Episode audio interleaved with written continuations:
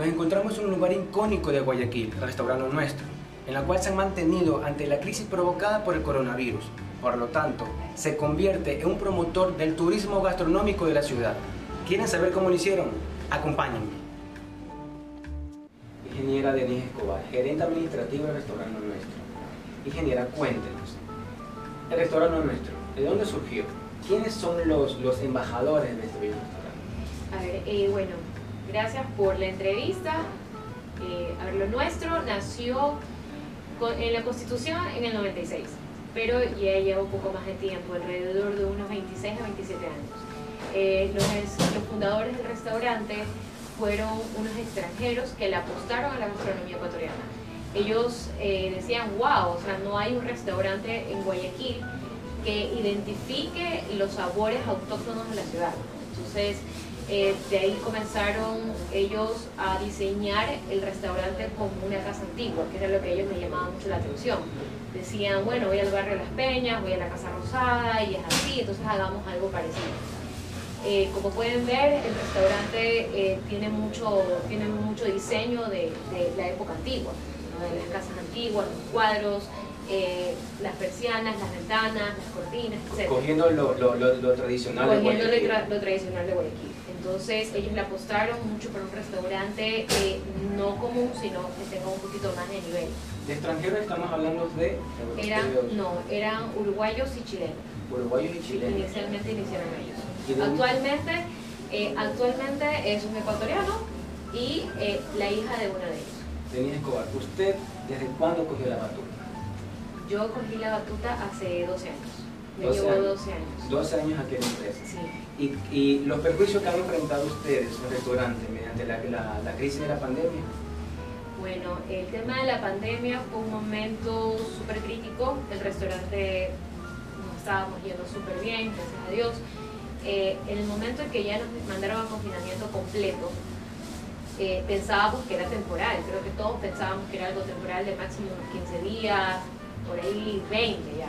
Pero cuando ya vimos que pasaba más el tiempo y no nos daban luces. Entonces, eh, cuando ya nos mandaron a confinamiento, eh, sí nos preocupamos porque pensábamos que era algo temporal, pero ya veíamos que a medida que pasaban los días no era temporal, se seguía alargando, alargando hasta que tuvimos un mes y medio entero sin, apertura de nada, o sea, no vendíamos nada, cero ventas. Entonces sí nos preocupamos porque lo primero que pensábamos eran dos cosas, el personal y el arriendo. ¿Cómo pagar un arriendo si no tenemos ventas? ¿Cómo pagar sueldos si no tenemos ventas? Entonces nuestro flujo se iba agotando porque había que seguir pagando eh, las, las, las- las deudas, ¿no? O sea, los servicios básicos, las planillas eh, y demás, ¿no? No tuvimos muchos inconvenientes con proveedores, nos esperaron por lo serio que hemos venido siendo siempre. Entonces no fue eso un inconveniente o un problema que nos preocupaba tanto. Y, sobre la atención al cliente, ¿cuáles son las primeras medidas de bioseguridad que han tomado? Eh, a ver, eh, las medidas son las que nos permiten el alcohol eh, en las manos, la temperatura. Tenemos en la entrada una máquina que sonifica el área eh, y eso. Al momento de pagar en una cuenta, al momento de pagar una cuenta, eh, ¿vienen haciendo ustedes en efectivo mismo o en tarjeta de crédito? Bueno, el restaurante siempre eh, el Pa- para- porcentaje para- para- mayor es de tarjetas de crédito. Entonces ahora actualmente igual se mantiene casi el 80% de los pagos son en tarjetas de crédito. De estas primeras medidas que han implementado, ¿cuál es, qué, qué- qué respuesta han tenido ante, ante el al público, al cliente? Bueno, obviamente negativas, no son respuestas positivas. Las ventas eh, ya no, no nos permiten el aforo que teníamos antes, el, el aforo actual es reducido. Entonces, la respuesta para nosotros es negativa. ¿no? Eh, no vendemos de la misma manera que vendíamos en volúmenes anteriores. Eh, en la parte de lo que es económico, han tenido una gran pérdida ante ante crisis, obviamente. ¿no? Sí, claro que sí. como todos los restaurantes, han- eh, hay restaurantes que han quebrado, pero ustedes se han mantenido y sobre todo, y sobre todo han tenido que actualizarse. ¿verdad? Usted tiene una página web, ¿verdad? Sí, nosotros tenemos, eh, bueno, la página web que está subida en nuestra carta. eh, fotos, eh, conocer más de nosotros y tenemos también las aplicaciones de Uber, Speaker y, y Rappi para pedir a domicilio. Nos contaban detrás de cámaras que la, la, página web es netamente informativa. Informativa, sí. Informativa. Y en la página del Instagram también tienen los posts de las comidas que ustedes ofrecen, de los productos que ustedes ofrecen. Se va de los alimentando. productos- De los productos congelados. Cuéntenme un poco de eso. Ah, ok. Eh, el producto congelado sí es un producto que nació netamente en la pandemia. Eh, nosotros, eh, a ver, te cuento cómo salió. Nosotros, eh, cuando no podíamos vender a, domicilio, no podíamos nada, las primeras medidas que nos dijeron, ah, nosotros pensábamos qué hacemos con la producción que teníamos.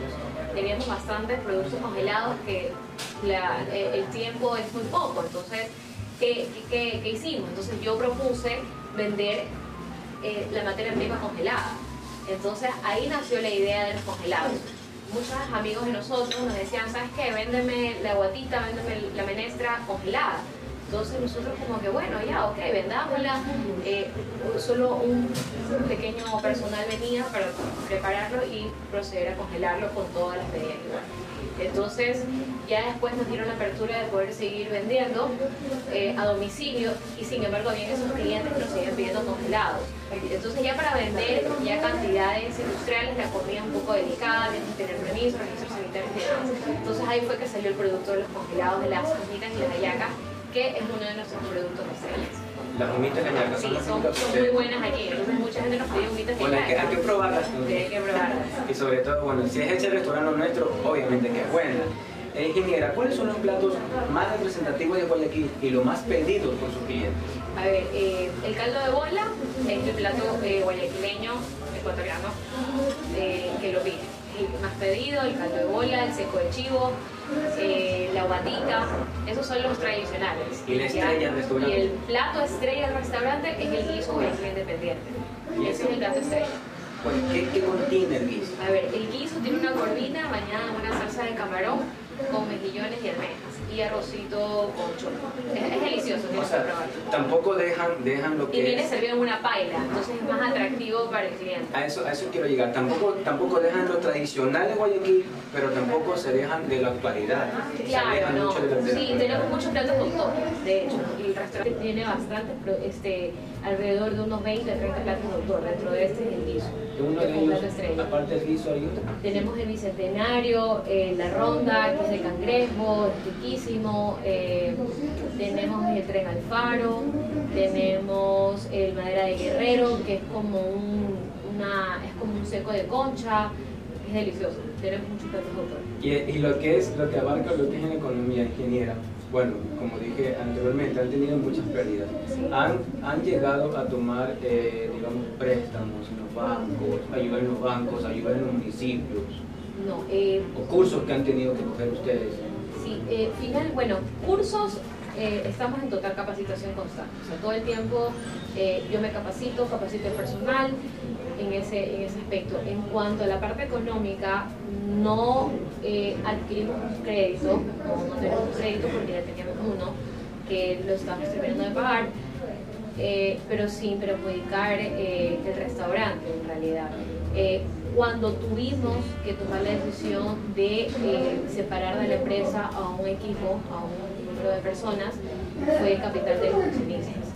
Entonces eh, ellos pudieron, Desde casa, ¿no? ellos pudieron eh, solventar ese- esos rubros y a medida de que va pasando mejorando las cosas, tenemos que hacer esa, esa, esa devolución a los accionistas que pudieron. Pero de ahí el restaurante como vende, igual eh, no es un restaurante que no vende, sí vendemos, entonces estamos bien con las cuentas. O sea, estamos bien como para poder Para aguantar. para aguantar un poco, sí, para aguantar un poco. No estamos con un flujo alto, no, pero sí podemos sobresalir mensualmente tranquilos. Ingeniero, usted cogiendo el timón del restaurante Lo nuestro, ¿qué consejo usted daría para estos restaurantes que están resurgiendo, en pocas palabras? ¿Quieren resurgir?